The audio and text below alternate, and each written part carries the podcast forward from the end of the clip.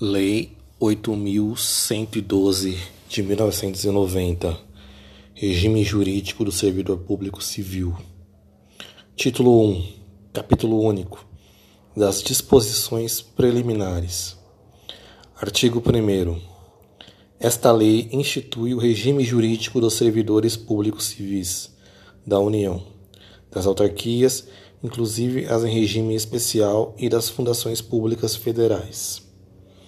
Artigo 2. Para os efeitos desta lei, servidor é a pessoa legalmente investida em cargo público. Artigo 3. Cargo público é o conjunto de atribuições e responsabilidades previstas na estrutura organizacional que devem ser cometidas a um servidor. Parágrafo único. Os cargos públicos acessíveis a todos os brasileiros são criados por lei, com denominação própria e vencimento pago pelos cofres públicos para provimento em caráter efetivo ou em comissão. Artigo 4 É proibido a prestação de serviços gratuitos, salvo os casos previstos em lei.